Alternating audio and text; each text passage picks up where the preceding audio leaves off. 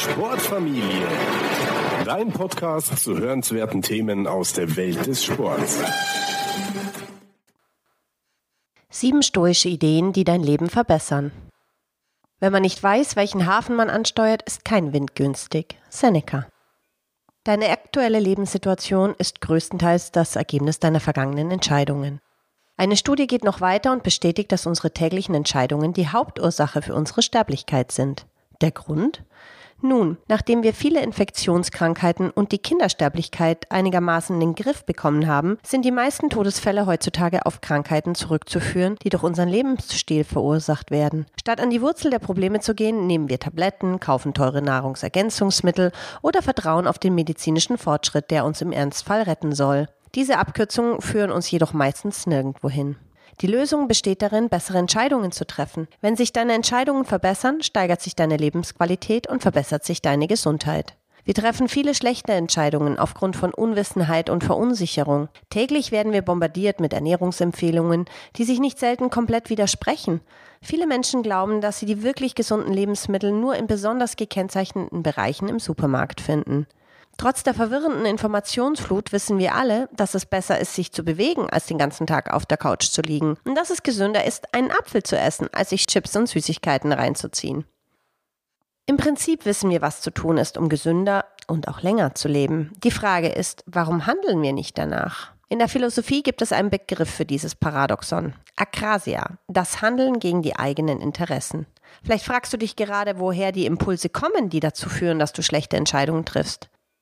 Heute wissen wir, dass sie das Ergebnis einer jahrmillionenlangen Evolution sind. In der Umgebung, in der wir uns entwickelt haben, haben unsere automatischen Verhaltensweisen unsere Überlebens- und Fortpflanzungschancen maximiert. Ohne sie gäbe es auf der Erde längst keine Menschen mehr. Diese, früher sehr hilfreichen Impulse können in unserer modernen Welt jedoch großen Schaden anrichten.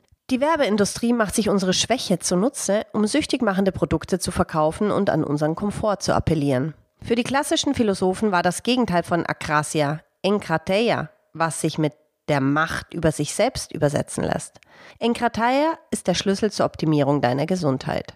Nicht alle Philosophen waren sich darüber einig, wie wir mit unseren Impulsen umgehen sollten. Es bildeten sich zwei Extreme heraus. Einmal die Askese. Die Asketen lehnen im Prinzip alles Angenehme ab. Sie gehen davon aus, dass jeder Sinnesgenuss per se schlecht sei. Die Asketen konzentrieren sich auf das innere Erleben, alle physiologischen Triebe des Individuums sind für sie vernachlässigbar. Dann der Hedonismus. Die Hedonisten dagegen glauben, dass der beste Weg, Versuchungen zu vermeiden, daran besteht, ihnen nachzugeben. Ihnen ging es um die Maximierung des Sinnesvergnügens, ohne Rücksicht auf die vermeintlich negativen Folgen. In unserer modernen Gesellschaft leben nur sehr wenige Menschen nach ihrer eigenen Philosophie.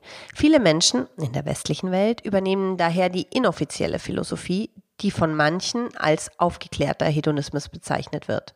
Aufgeklärt, weil eine gewisse Rationalität gegeben ist. Es gibt soziale Regeln und Kontrollen, die unsere Impulse zumindest einschränken. Hedonismus deswegen, weil das ultimative Ziel zu sein scheint, komfortabel zu leben und sensorisch stimuliert zu werden. So lassen wir uns verführen von hochgradig verarbeiteten Lebensmitteln, Live-Sport auf dem Sofa, angenehmen Freizeitaktivitäten und unendlichen Konsummöglichkeiten. Vielleicht zweifelst du daran, wenn wir dir jetzt sagen, wie wichtig es ist, deine eigene Lebensphilosophie zu entwickeln, um wirklich selbstbestimmt und frei zu leben. Philosophie war doch schon in der Schule staubtrocken, langweilig und fernab des wahren Lebens. Aber im antiken Griechenland gab es auch philosophische Schulen, die sich nicht auf intellektuelle Gedankenspiele beschränkten. Ihr einziges Ziel war es, uns zu lehren, wie man lebt und wie wir bessere Entscheidungen treffen können. Aus diesen praxisnahen Philosophien ist der Stoizismus unser Favorit. Wir können die Stoiker auch als die ersten Psychologen bezeichnen. Viele moderne psychologische Ansätze, zum Beispiel die kognitive Verhaltenstherapie, haben ihren Ursprung im stoischen Denken. Der Stoizismus selbst hat therapeutische Heilungskraft. Dieser Artikel wird keine dröge Abhandlung über Philosophie. Stattdessen konzentrieren wir uns darauf, sieben hilfreichen Ideen der Stoiker zusammenzufassen, die dir in deinem täglichen Leben helfen und deine Gesundheit verbessern werden. Lektion 1. Im Einklang mit der Natur leben. Ein glückliches Leben ist eines, das im Einklang mit der Natur gelebt wird. Seneca. Die Natur hatte für die Stoiker aus mehreren Gründen große Bedeutung. So verstanden sie, dass wir Menschen am besten in einer natürlichen Umgebung gedeihen und dass viele der sozialen Einflüsse uns davon entfernen. Die Stoiker hielten nichts von übermäßigem Luxus und Komfort. Für sie war es von großer Wichtigkeit, gemäß unseres sozialen Wesens zu leben. Sie befürworteten die Entwicklung sozialer Bindungen und von Spiel und Sport. Im Gegensatz zu den Asketen nahmen die Stoiker aktiv am gesellschaftlichen Leben teil. Ihre Mission war es, ihren Mitmenschen zu helfen. Die heutige Wissenschaft gibt ihnen recht. Wir wissen mittlerweile, dass sich viele moderne Zivilisationskrankheiten auf die Gegensätzlichkeit zwischen der Umgebung, die uns gut tut, und unseres tatsächlichen Umfelds zurückzuführen sind. Fettleibigkeit, Diabetes, Bluthochdruck oder Autoimmunerkrankungen waren in Jägersammlergesellschaften äußerst selten. Die Zunahme von Depressionen und Angstzustände ist auch eine Folge der unnatürlichen Umgebung, in der wir mittlerweile leben. Gemeinsam Spiele zu spielen, sich mit einer sozialen Gruppe zu verbinden, Sport zu treiben und mehr Zeit in der Natur zu verbringen, wirken besser als Antidepressiva und sind zudem frei von Nebenwirkungen.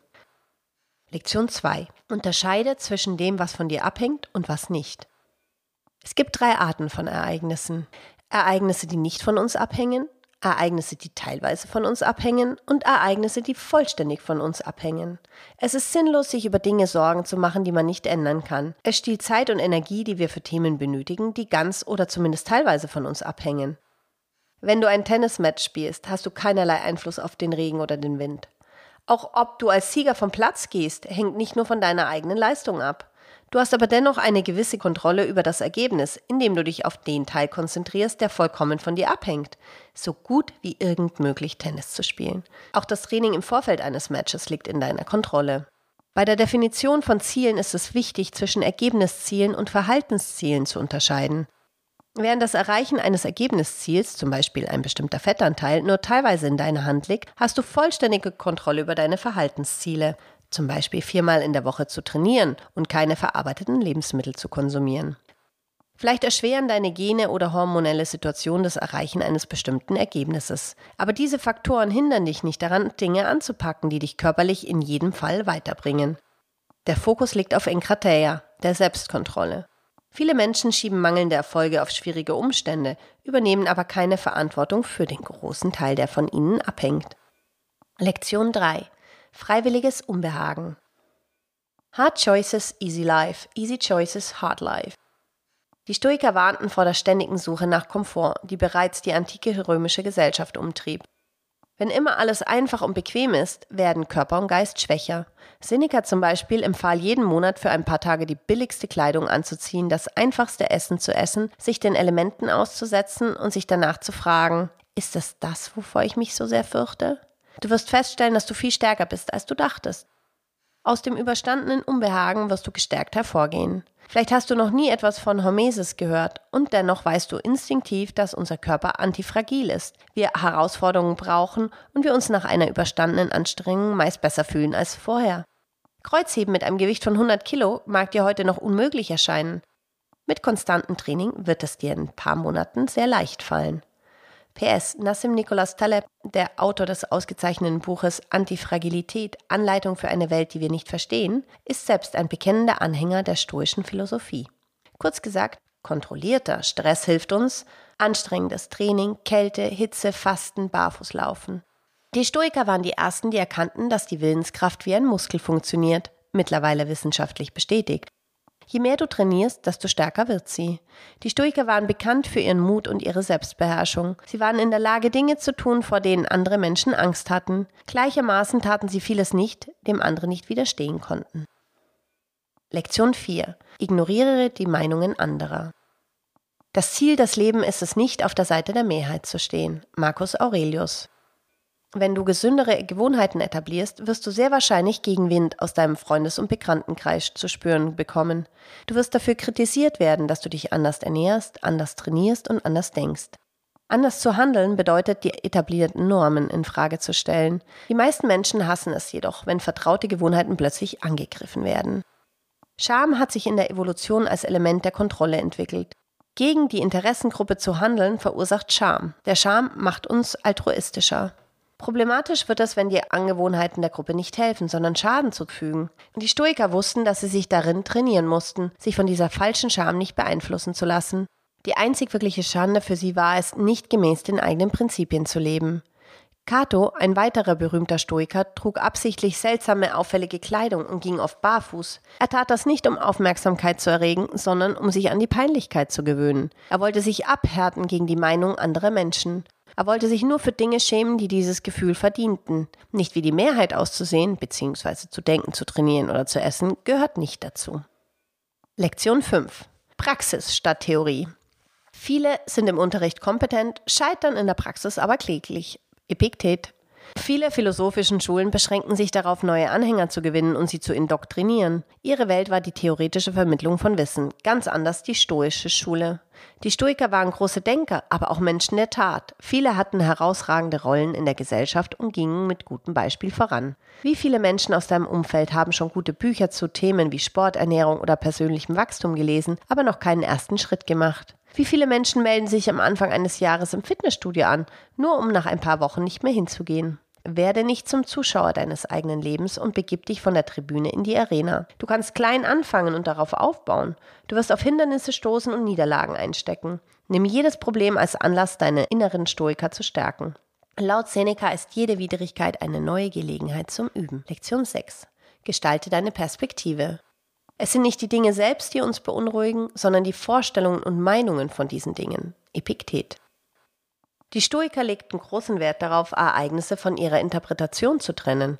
Wir alle kennen Menschen, die scheinbar alles haben und dennoch unglücklich sind, während andere kaum etwas besitzen, aber immer glücklich sind.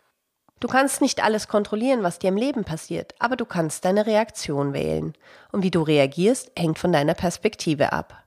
Die Stoiker schlugen hierzu drei Übungen vor die Vogelperspektive, die negative Visualisierung und den Fokus auf die Gegenwart. Vogelperspektive. Die Vogelperspektive dient dazu, deine Probleme zu relativieren. Nehmen wir an, du fühlst dich am Bauch zu dick. Viele Menschen hadern schließlich jeden Tag mit ihrer Figur. Sie können es einfach nicht akzeptieren, nicht den Schönheitsstandards zu entsprechen. Solltest du zu dieser Gruppe gehören, versuche dein Leben von sehr weit oben zu betrachten. Denke für einen Moment daran, was gerade alles Schlimmes auf der Welt passiert. Plötzlich scheint dein Körperfettanteil nicht mehr ganz so wichtig, oder? Negative Visualisierung. Paradoxerweise hilft dir die negative Visualisierung dabei, das zu schätzen, was du bereits hast und nicht das zu beklagen, was dir gerade fehlt. Stell dir vor, du wachst eines Morgens auf und kannst nicht mehr gehen.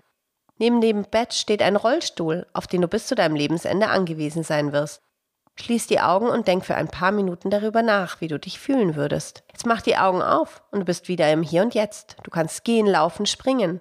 Vielleicht stellt sich plötzlich Dankbarkeit ein für etwas, das gerade noch völlig selbstverständlich für dich war. Wenn du wirklich im Rollstuhl sitzt, akzeptiere es und konzentriere dich auf das, was möglich ist. Deine Gedanken definieren deine Realität.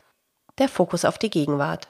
Eines der Hauptziele des Stoizismus ist es, negative Gefühle zu minimieren. Diese hindern dich daran, das Leben in vollen Zügen zu genießen und verhindern effektive Arbeit. Ein negativer Geist wird in der Regel nichts Positives hervorbringen. Die Stoiker raten dazu, den Fokus auf das Hier und Jetzt zu richten, auf das Einzige, was wirklich existiert. Im Buddhismus ist das unter dem Konzept der Achtsamkeit bekannt. Wir leiden unnötig, weil wir uns an schlechte Momente aus der Vergangenheit erinnern und uns über mögliche Probleme in der Zukunft den Kopf zerbrechen. Das einzig Wahre ist die Gegenwart. Deine Mission, so viel wie möglich und mit all deinen Sinnen im Hier und Jetzt zu sein. Verschwende keine Zeit mit der Vergangenheit oder mit Sorgen um die Zukunft. Lektion 7. Genieße die schönen Dinge im Leben. Wenn du morgens aufstehst, denk daran, was für ein kostbares Privileg es ist, am Leben zu sein und atmen, denken, genießen und lieben zu können. Marcus Aurelius. Werde nicht zu einem Asketen, sein Leben aktiv zu gestalten und eigene Entscheidungen zu treffen, bedeutet nicht, alles Angenehme wegzulassen. Die Stoiker ermutigten uns ausdrücklich, die kleinen Freuden des Lebens zu genießen. Sie kritisierten die kulinarische Opulenz einiger wohlhabenden Familien, die sich über teure Superfoods aus fernen Ländern hermachten, aber gleichzeitig genossen sie ihre einfache Nahrung.